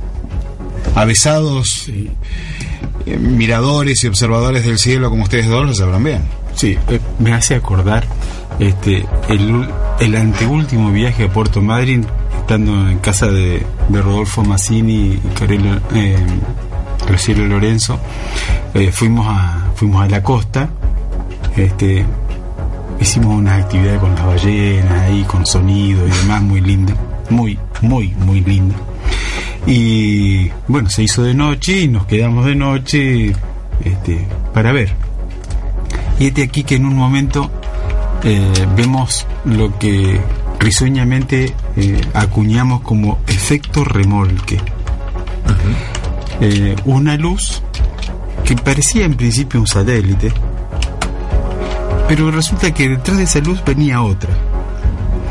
La luz cambiaba de dirección y la de atrás seguía el mismo recorrido. Y volvía a cambiar de dirección y la de atrás hacía el mismo recorrido. El efecto remolque. Efecto remolque, ¿no? Este, que eh, es risueño, pero que plantea un montón de situaciones dignas de ser explicadas. O sea, no hay satélite que haga eso. No, por supuesto que no. Eh, lo que habla de una cuestión inteligente, sea lo que sea, sea humana o no humana, pero es inteligente. Quien hace esa, este, esa producción es inteligente. Eh, después veremos qué es, pero es inteligente. Y todos estos efectos de ir, volver, ir o hacer maniobra o subir, bajar, eh, giros en, en, en, ángulo recto o, hasta en ángulo agudo, este, que son inexplicables a, a nivel de, de lo que sería la aeronavegación. Sin embargo ocurren y son risueñas porque porque necesita una explicación que sea este mucho más saludable que aquella que podemos avisorar como no era un satélite era un globo estas cosas que siempre se han acuñado para explicar y que no explican nada cuánta cosa de, lucecita pequeña hablo no no hablo de cuánto hay grande cuánto hay cuánto hay y cuántos hemos visto lucecitas pequeñas que no podemos explicar y que sin embargo están allí. Y que se apagan de pronto como si alguien accionara una llave. Ah, muy bien. ¿Y cuántos han conjeturado que estos animales se comunican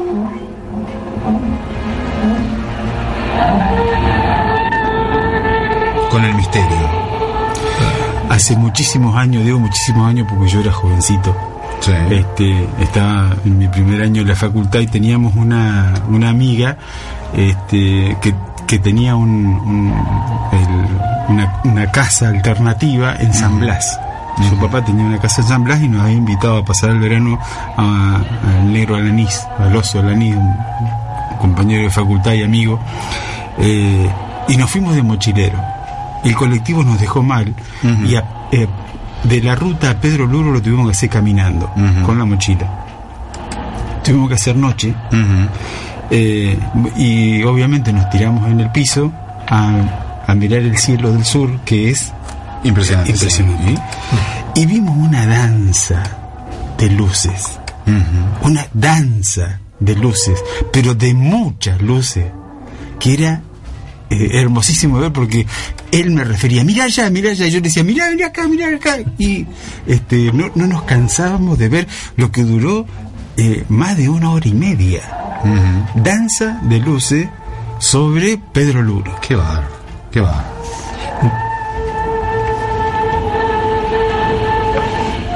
De alguna manera todo esto me trae el recuerdo de aquellas excepcionales jornadas de alerta ovni a las que vos siendo un jovencito Fernando concurrías y estábamos en, en la zona de la laguna de noche eh, y veíamos pasar eh, en distintas direcciones luces y ese es un satélite. No pero vienen vienen tres satélites juntos. De pronto uno se detenía eh, los otros también se detenían. Uno salía a una velocidad fantástica y los otros dos los seguían después en medio como en el efecto remolque que explicabas vos y nosotros más de 50 personas todos mirándolos azorados y, generalmente ahí, yo me acuerdo que ahí eh, nos dimos cuenta que no habíamos filmado nada y estábamos para eso.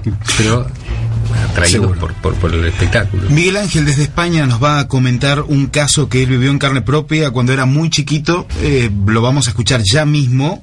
Eh, gracias por el sonido de las ballenas, Maxi Cofré, porque realmente eh, contextualizaron en un programa donde estuvieron las ballenas siempre presentes. Dice Sabra que nos mandaban saludos. un saludo muy grande para las ballenas que de alguna manera les llegará a la onda radial y podrán escuchar nuestros saludos por más que no los, no los entiendan. Escuchamos a Miguel Ángel desde España contándonos acerca de un ovni que vio cuando era muy chico, porque en el viejo continente también suceden estas cosas.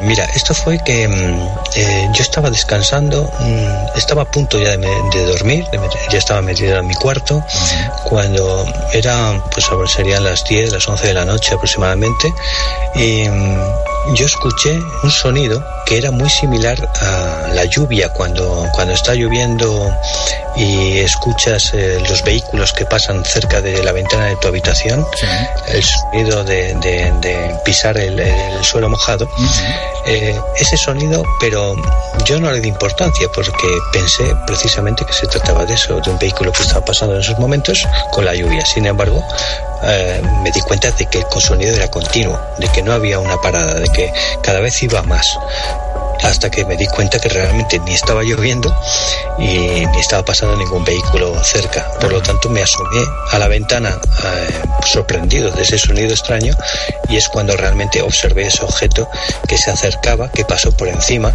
de, la casa a una altura no muy, no estaba muy alto. Yo calculo que sería aproximadamente a 500, 600 metros de altura y, pasó. Realmente los vecinos estaban todos eh, en la calle observando, todos señalando al cielo. incluso había vecinos con la cámara eh, intentando sacar fotografías y ese objeto dio la vuelta alrededor de un monumento que tenemos aquí muy cercano, dio un giro completo al monumento y continuó siguiendo su rumbo hacia el sur. Eso es lo que me llamó. ¿Cómo era la forma? La forma, mira, entre, la oscuridad de la noche, estaba anocheciendo, me fijé que no tenía ningún tipo de alas como los aviones, ni, ni tenía pinta de helicóptero tampoco. Eso sí, la panza, lo que es la panza del objeto, era eh, como un rombo, ¿sí? Romboidal.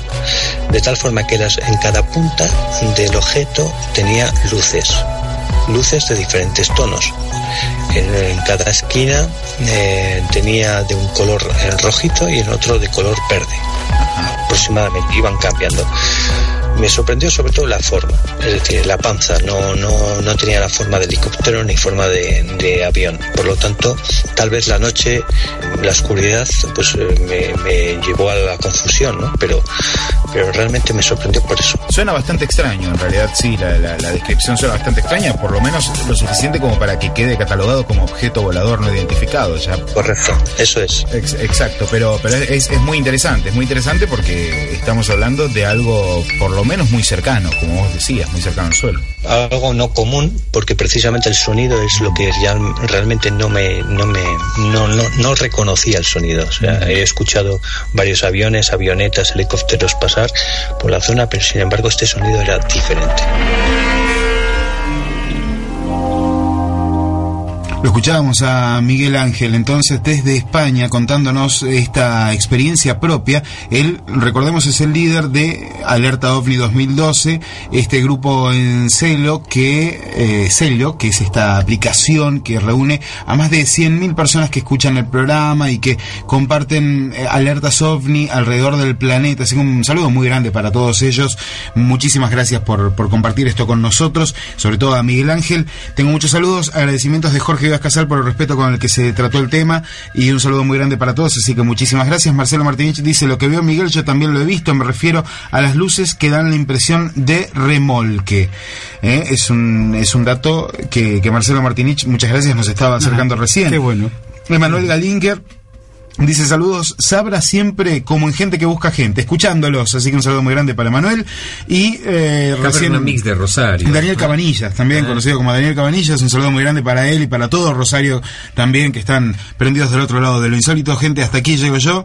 Va a ser hasta la semana que viene. Quiero despedirme con una frase que estaba incluida aquí, que la dejó Daniel Van der y dice: Cuanto más brillantes crecen las hogueras del conocimiento, mayor es la oscuridad que se revela ante nuestros ojos asustados. Esta frase pertenece a Tenens Kemp Makina. Gente, hasta la semana que viene les dejo el cierre del programa a ustedes dos. Eh, una reflexión chiquita que tiene que ver con esto que le pasó a Miguel Ángel, que había 50 personas participando del mismo evento en el mismo momento. Eh, que, le digan histeria colectiva eh, o estas acuñaciones por ahí para, para querer no explicar lo evidente, eh, causa, hoy día causa gracia. ¿No? Qué bueno cuando esto pasa en una situación colectiva. Qué bueno. Ah, sí.